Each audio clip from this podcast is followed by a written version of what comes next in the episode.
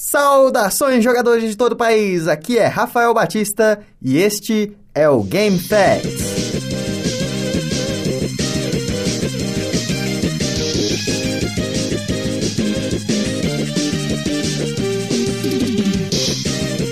Hoje vou trazer para vocês alguns fatos sobre Left 4 Dead.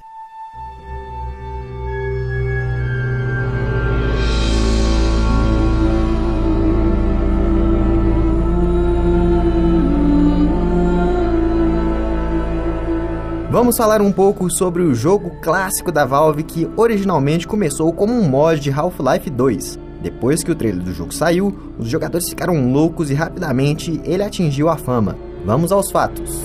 Fato número 1. Um.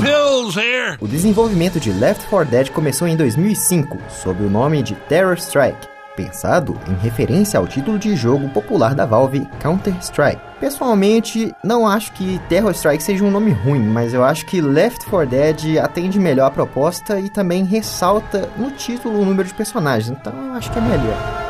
Fato número 2.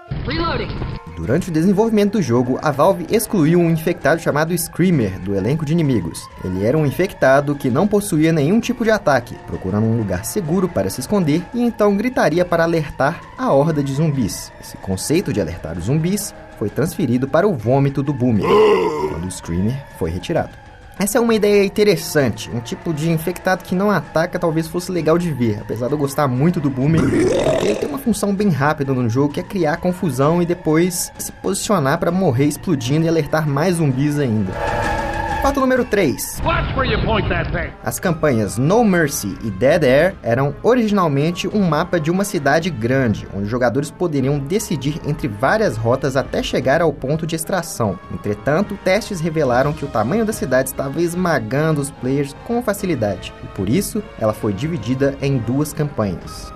Eu gosto do Dead Air, mas o No Mercy é o meu favorito, com todo o desespero ocasional do tanque no metrô, momentos antes de ir para o helicóptero, quando ele aparece também. Bom, então era isso. O que vocês acharam dos fatos? Qual o seu personagem favorito? Não se esqueça de deixar o seu comentário e curtir a nossa página. Vejo vocês no Safe Room.